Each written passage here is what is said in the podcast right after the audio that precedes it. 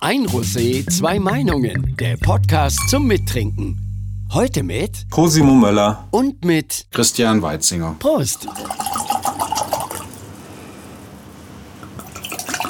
So. Zum Wohl. Schön, dass Freut es klappt. mich. Freut mich ebenso. Ich habe keine Werbung geguckt. Wenn Werbung im, im Fernsehen kam durch, mich hat das so richtig irgendwo, du kriegst so irgendwann so einen wirklichen Anti. Und ich war nun, glaube ich, der größte, größte Soldat auch für meine Firma, den es da gab. Also nix Burnout oder irgendwas so. Immer geil und mach und tu und dabei. Und da ist dann eine geile Firma und hast als Praktikant angefangen, bist eigentlich publiker Bankkaufmann und mach, mach, mach, mach, mach, mach, mach. Und das hat mir einfach so irgendwann, das war so wie wenn du ein Rennpferd bist oder so diese ausgedienten Rennhunde, wenn die dann irgendwie so völlig, es ging nicht, es ging gar nichts mehr. Es ging, ich wollte nicht gute Werbung, ich habe sogar tatsächlich die Leute auf nicht entfreunden, sondern nicht mehr sehen, aber wirklich Freunde, die bei Agenturen sind und ich meine, nach 15 Jahren hast du 70 Prozent aller Leute auch in deinem, was sind Freunde bei Facebook, aber du weißt, was ich meine, man definiert sich ja so viel, was gibt's Neues und guckt darauf. Ich hatte zum Schluss nur noch Tierschutzorganisationen, ja, wo ich mir gedacht habe, das Einzige, was angezeigt wurde, waren so diese Tierschutzorganisationen, die ich mal geliked habe, weil ich überall, ich möchte die Person nicht mehr sehen, ich will es nicht mehr sehen, ich will es nicht mehr Echt? sehen, ja. Ich habe da wirklich einen Cut gemacht und das war gut. Ja, ich meine, wir sind natürlich auch ziemlich unterschiedliche Kreative in dem Sinn, dass du dich hauptsächlich auf Werbung fokussiert hast. Ich habe das ja eigentlich so. Klar haben wir auch schon Kampagnen und Werbung und digitales Marketing gemacht, aber ich bin ja eigentlich ein digitaler Grafikdesigner, ein User Interface Designer, ähm, der sich über die letzten 20 Jahre irgendwie zu Produkt- und Service-Design entwickelt hat. Ja, also wir machen eigentlich wenig irgendwie hier Wettbewerb und Microseiten, wie können wir jetzt Schokoriegel verkaufen, sondern es geht eigentlich eher um Plattformdenken und wie können wir, sagen wir mal, durch Technologie und Experiences irgendwo so ein Brand-Consumer, sagen wir mal, Verhältnis ähm, erstellen. Und äh, ist natürlich was ganz anderes, wie zu sagen, hey, ich brauche hier irgendwo eine Kampagne, ähm, die durchgetaktet werden muss und dazu brauche ich irgendwo online, offline, digital Kanäle ähm, Gibt's gegenüber sich zu überlegen. Also ich würde das Mit den ähm, 360-Grad-Kampagnen. ich würde es stark hinterfragen. Also ich glaube, ich würde es stark hinterfragen. Ja. Aber es ist natürlich was anderes zu sagen, ich mache jetzt hier eine coole Kampagne oder ich will hier eine Plattform oder eine E-Commerce-Geschichte aufbauen oder ich brauche hier irgendwo ähm, für einen Brand eine Connected Retail Experience, wo ich irgendwo einen Konsumenten erkennen kann, der online mal was geshoppt hat und dann in den Laden läuft oder Ja, aber das Kiosk ist ja, das ist ja will. fantastisch. Das ist zum Beispiel der Bereich, da muss ich fairerweise sagen, der mir immer gefehlt hat. Weil ich kam aus, kam aus der Klassik. Ich bin ein Klassiker. Es ist eigentlich total altmodisch und ich bin überfordert mit Snapchat, obwohl ich es habe. Ich check's schon gar nicht. Ich habe einfach gemerkt, ich bin dann das erste Mal, dass ich mich wieder in Richtung Arbeit oder irgendwas bewegt habe. Ich habe eine Karte gekriegt von einem Workshop, weil der Verleger ein alter Kunde war von der äh, Internet World Messe. Und dann haben die da so das hätte, glaube ich, 2000 Euro gekostet, dieser Tag. Und die hatten echt geile Leute. Da sitzt ein Speaker und das war dann irgendwie, keine Ahnung, so der Digitalchef der Autogruppe. Ich meine, mit allem, was dazugehört. Und so. Hey, ich habe überhaupt keine Ahnung. Hey, wenn jemand zu mir sagt, jetzt mach mal eine digitale Kampagne oder irgendwas, sage ich so, okay, da könnten wir jetzt einen Hockeystick machen, weil das ist noch so das einzige Wort, das ich irgendwie drauf. Da sitzt du dann da drin und da kam ich, habe ich mir gedacht, scheiße, was ist die letzten 15 Jahre eigentlich passiert? Wo bist du gewesen? Du, ich habe nur mitgeschrieben, hey, ich habe nur mitgeschrieben. Er hat gesagt, hey, das war wie, es platzte wieder irgendeine Synapse auf und ich habe irgendwas verstanden und was ich nicht verstanden habe, habe ich hinterher gefragt, ja, wenn er die Pause macht. Ich habe mich gefühlt irgendwie, als ob ich in den Karpaten äh, mein ganzes Leben lang in einem Dorf gewohnt habe, wo es schön ist und komme auf einmal nach London oder nach New York, ja, und ich so, boah. Also das ist für mich so, ein Punkt, wo ich mir auch einen Fokus gelegt habe, dass dieser Bereich, wo ich keine Ahnung habe, ich muss da, oder ich glaube, wir müssen alle und auch gerade in dem Bereich, was die Klassik betrifft, ich merke es jetzt bei Sky, wenn ich da auf eine Kampagne gucke, ich meine, was ist eine Kampagne? Das ist immer die Frage. Also da, da ist auch für uns ist da gerade eine Kampagne. Wir haben tolle Printmotive und die gehen wir mal so 360 Grad durch. Und dann sind da aber auch ähm, dann Digitalagentur beschäftigen wir. Da haben wir zum Beispiel dann Uplift, die machen ihren Job ganz gut. Dann schaue ich mir das auch mit an und dann ist das auch alles fein. Aber ich habe eigentlich nicht wirklich eine Ahnung, was die mir da vorlegen. Ich sage dann, okay, die Headlines sind gut und die Bilder sind gut. Aber was die für eine Strategie machen, das ist für mich so. Und ich hoffe, dass ich da nach und nach wirklich hinkomme. Ja, also das ist. Ja, ich glaube halt, es ist immer noch aus dem Klassischen heraus, du hast dann eben irgendwie eine sexy Headline, du hast irgendwie schöne Bilder und dann werden die genommen und dann sagen wir, ja, können wir auf ein Poster knallen oder können wir auf einen Mailer knallen, aber können wir eigentlich auch hier auf einem Hero Space, auf einer Webseite ja. irgendwie wiederverwenden. Und ich glaube, da wird es dann schwierig, wenn du irgendwo Content nimmst, ob das jetzt Bild oder Text ist und den dann eigentlich nur in verschiedenen Formaten adaptierst für verschiedene Kanäle. Und ich glaube, es wird halt immer mehr darum gehen, sich zu überlegen, welche Content sind denn eigentlich die richtigen ja. für das jeweilige Medium? Und das war eben genau das, wo ich am Anfang, ähm, ähm, da kamen die dann zu uns als, als, als, als neue Social Media Agentur und ich schaue da mit drauf, wir haben eine eigene Abteilung, die das machen. Das heißt bei uns Campaign Creation verantworte, geht das alles über meinen Tisch und die stimmen sich dann mit mir ab und ich genieße das natürlich auch. Ne? Mhm. Ich nehme mal eine andere Agentur außer Serviceplan mal ähm, zu feedbacken das war, also auch, wie gehe ich damit um? Wie vermarkte ich erstmal eine Serie? Also ich meine, eine Serie vermarktest du einfach nicht, wenn du eigentlich eine Agentur hast, eine klassische, mhm. ja, es sei denn, du hast Netflix oder irgend. Dann war das so, dass wir dieses Produkt haben, dieses Babylon Berlin, was einfach total fantastisch ist. Aber da hast du jetzt nicht irgendwie Schauspieler, die irgendjemand kennt. Und auch die Marke gab es ja noch gar nicht. Ja, wenn du jetzt irgendwie die nächste Eigenproduktion im Verhältnis, die wir machen, wird das Boot sein. Da drehen wir gar nicht mehr. Das Boot kennt jeder. Das ist der erfolgreichste deutsche Film gewesen. Wird jetzt als Serie rauskommen. Und also da, ähnlich wie Fargo, der Film damals in einer Serie rausgebracht Ganz hat. genau. Ah, okay. Wie gehst du mit sowas um wie Babylon Berlin, das einfach aber auch äh, fantastisch ist und wen willst du überhaupt ansprechen und wie holst du dann Frauen ab und wo holst du die ab und wen trägst du wo? Und da muss ich sagen, das ist für mich also einfach nur Fragezeichen. Aber ja. ist denn da nicht für euch die größere Frage, wie kann ich jetzt eigentlich einem Netflix-Kunden, der nicht versteht, warum er sich eigentlich eine Sky-Subscription holen sollte oder der sowieso schon auch noch irgendwie einen Amazon-Account hat, was braucht er jetzt einen dritten Sky-Account, um die dieses, diesen Film anzugucken. Weil im Endeffekt, wie du sagst, wenn ihr mehr und mehr Content-Produktion macht, dann muss es ja eigentlich darum gehen, die Marke Sky, sagen wir mal, als Plattform langfristig gegenüber den Amazons und den Netflixes gegenüberzustellen. Ja. Ja, weil darum muss es ja eigentlich. Ja, das gehen. ist eigentlich eine strategische Geschichte. Ja. Ja, auch, auch wie wollen wir gesehen werden? Und das ist ja ein Thema, das beschäftigt weil uns also ja. Ich, ich als Vollidiot, der seit zwei Jahren jetzt wieder zurück ist, klar weiß ich, was Sky ist, aber für mich ist Sky ja, wenn du halt Bundesliga willst, dann brauchst du Sky. Guter Punkt, den du, den du ansprichst. Ich meine, wir hatten jetzt einfach die Herausforderung, dass wir halt jetzt zum ersten Mal in, mit dieser ähm, Babylon Berlin ich meine, wie gehe ich da hin? Ich habe die Firma ja noch nicht mal richtig geatmet, da, mhm. als ich da angefangen habe, auch mit der Kampagne. Und dann habe ich mir überlegt, was ist für mich eine Benchmark da draußen? So Narcos ist für mich zum Beispiel, was Netflix macht, da sage ich, okay, das ist für mich eine Lautstärke, das ist für mich eine Gestaltung, das ist für mich äh, eine Botschaft, das, das macht einfach Lust, das ist irgendwie edgy, was immer edgy heißt. Ne? Das gibt ja immer War das diese spanische ähm, Schimpfwort-Fluchkampagne, Sozialkampagne, die sie da gemacht haben?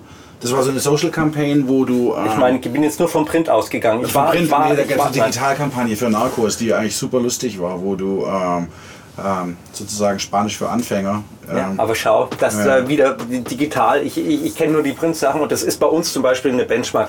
Ja, und so sind wir dann, habe ich dann einfach mal versucht, da ranzugehen. Aber wie gesagt, ich musste erstmal die Serie gucken, dann hat es mich erstmal total geflasht, dann habe ich sie zweimal oder dreimal geguckt. Ich habe das dann auch zum Großteil selber gemacht. Also das hat mich richtig angefixt dann. Da hatte ich dann noch richtig Lust. Und wie ich glaube, ich rede jetzt von der klassischen Kampagne und ich, das ist ein riesen, das ist ein achtstelliger Betrag Media Out of Home. Ich, das mhm. ist noch nie in der äh, deutschen Filmgeschichtenproduktion beworben worden aus dem Bereich.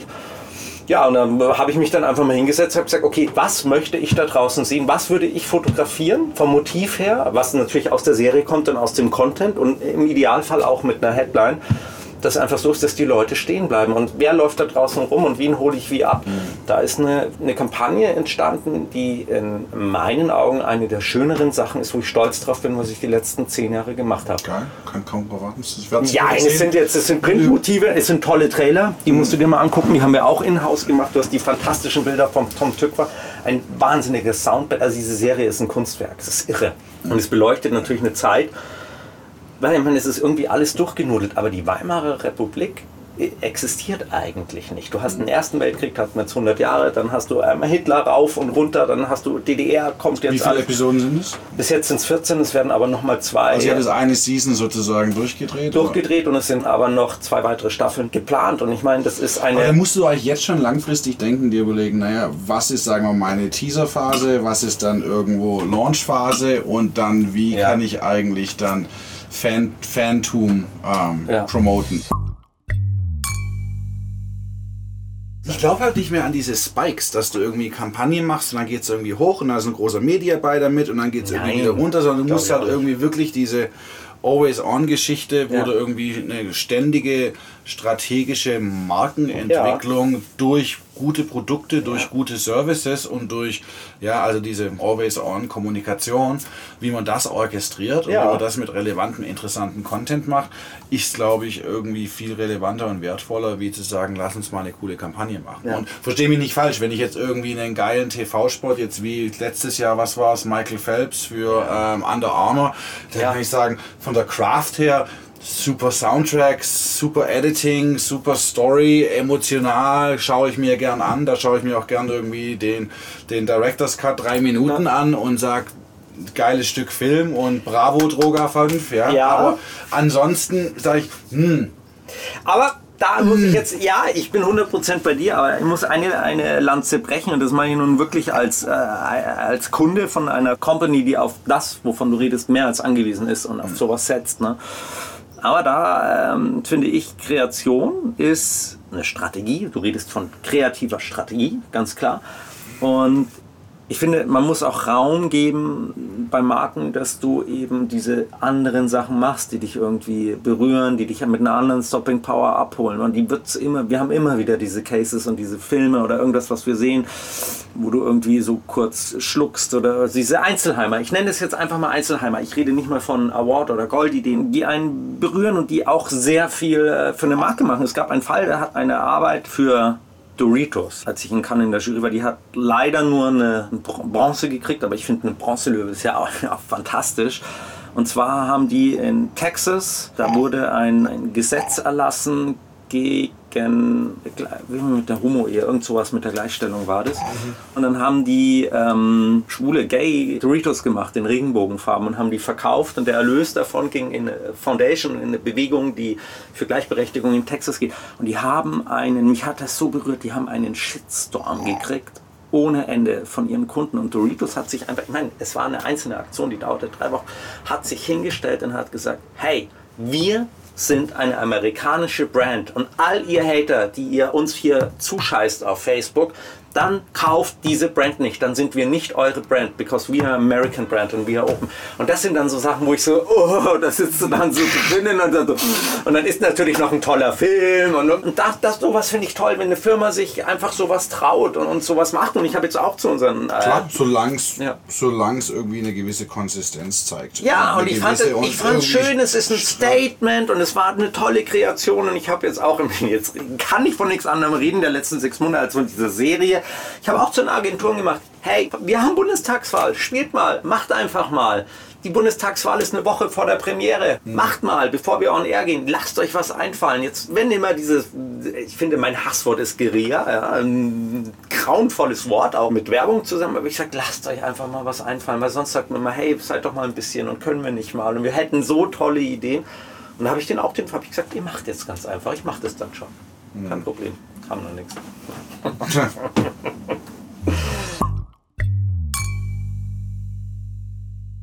Die wollten ursprünglich mal über Musik reden und Musik und Kreation. Und ich habe neulich war ich. Ähm, Hörst du Musik, wenn du denkst? Ja, ja. Also auch in der Arbeit?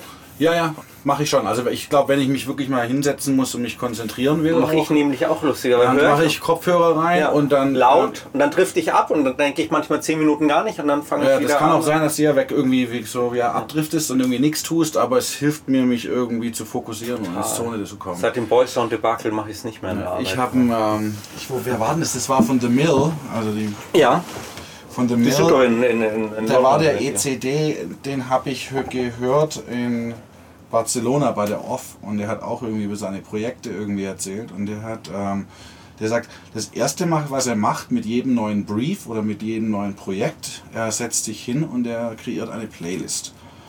Und da schmeißt er dann irgendwie alles rein, was er mit, was auch immer er gerade arbeitet, arbeitet an einem neuen Filmtitel oder arbeitet an einer neuen Sequenz oder an irgendeinem neuen Projekt.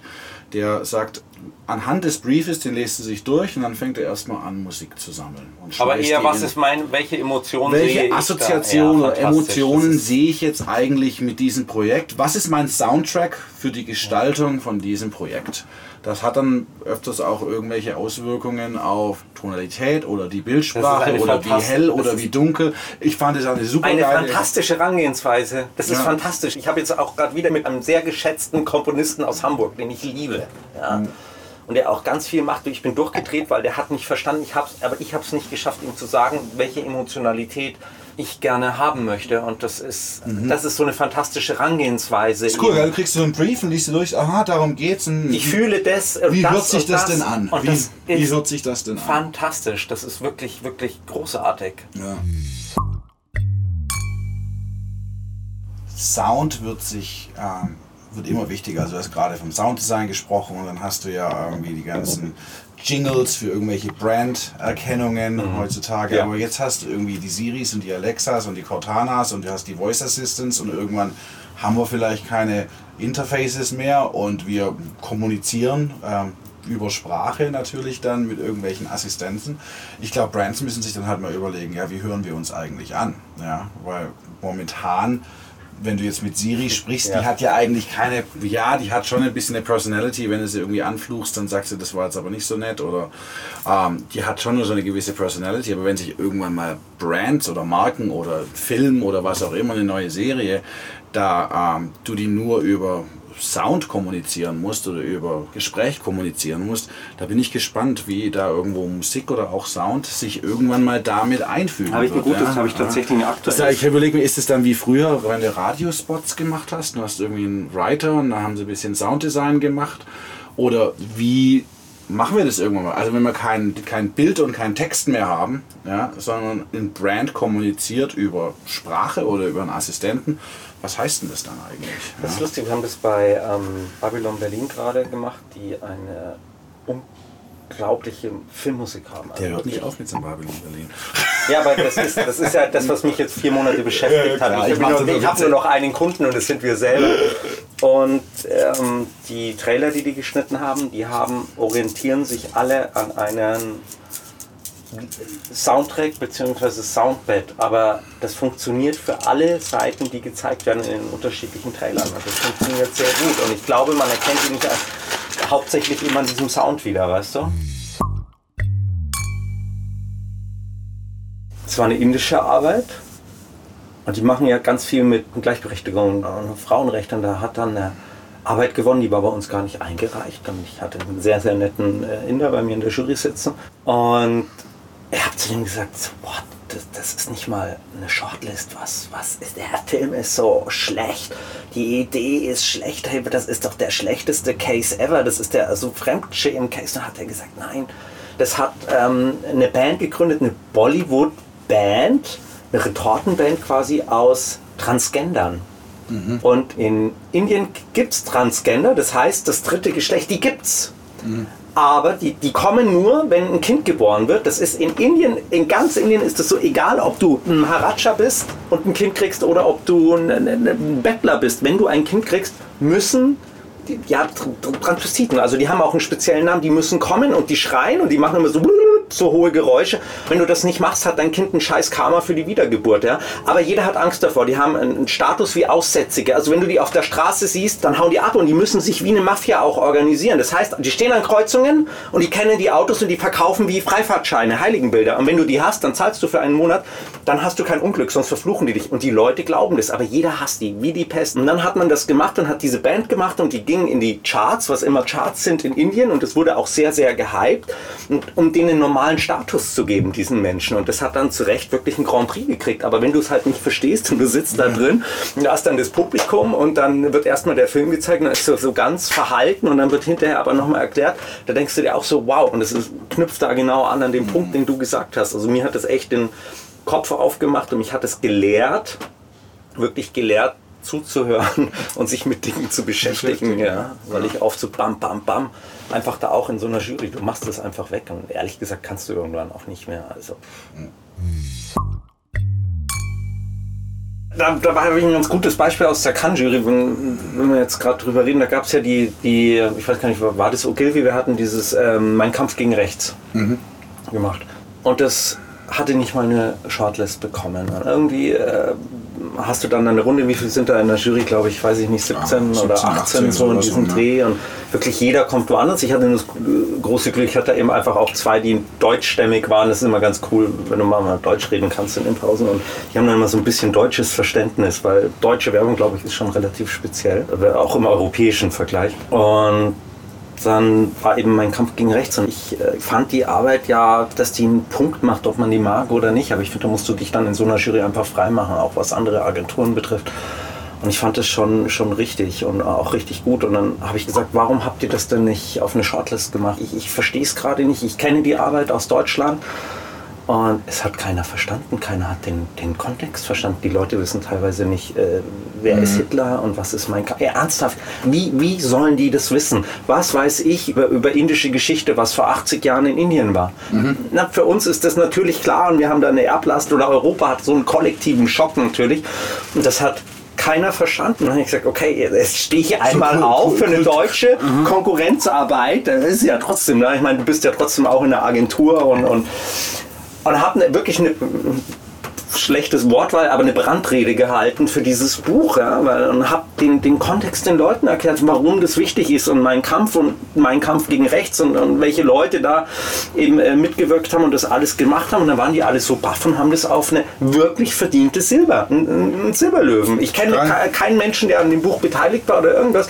Und das fand ich dann aber auch hinterher total schön. Da hat mich dann ein, ein, ein Kreativdirektor, der da drauf war, angeschrieben über Xing. Der hat gesehen, dass ich in der Jury bin und das hat, glaube ich, nur in der Jury was geholt in, in, und hat sich bedankt, weil dem irgendjemand das erzählt hat. Ich weiß mhm. nicht, über welche Ecken es kam, dass ich den Leuten das erklärt habe. Und das hat mir total viel Freude gemacht, weil ich fand es eine tolle, wirklich tolle Arbeit. Und manchmal gehen halt so Arbeiten einfach unter, weil, keine Ahnung, 30.000 äh, Einreichungen. Man muss dir das immer vorstellen, es ist wie so ein kleines Papierboot und schmeißt du in den Atlantik. Ja? Mhm. Und was kommt dann wirklich an und was findet seinen Weg? Du hast na immer diese großen Dinger, die knallen und wo jeder sagt, wow, ja. Ah, oh, entweder holst du oder du lachst unglaublich. Ich meine, was bleibt dir kleben? Du gehst ja da durch. Bam, bam, bam, bam, bam. Ich habe gedacht, ich drehe durch die ersten beiden Tage. Die ersten beiden Tage, dann musst du elektronisch wählen. Ja? Also oh, ja. du sitzt selber am Computer und da ist auch schon von Video-Case-Studies, da bist du teilweise 30 Sekunden weiter, 30 Sekunden weiter, 30 Ich habe auch schon in dem, in, den, in, in, in dem Vorjurieren, mich hat das wahnsinnig gemacht. Normalerweise, ich bin ja dann immer jemand, ich mache mir das immer zum Hobby, mich zu beschweren. Hotel passt nicht, Essen passt nicht, es ist mir zu warm, es ist mir zu kalt.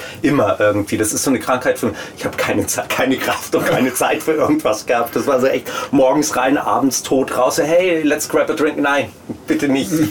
Also von daher, und das ist schon krass, was du da durchfilterst und was für Arbeiten durchrutschen, die eigentlich vermeintlich nur Augenwischerei sind, weil du irgendwie denkst, okay, wow. Und dann eben auch Arbeiten, wo du nicht die Zeit dir nimmst, vor allem wenn du alleine machst, ohne dass du den Austausch ja. hast. Ich finde, interessant wird es dann eigentlich ja, ab, der, ab, der, ja. ab der Shortlist. Ab der und das Shortlist, war wirklich ein tolles Erlebnis.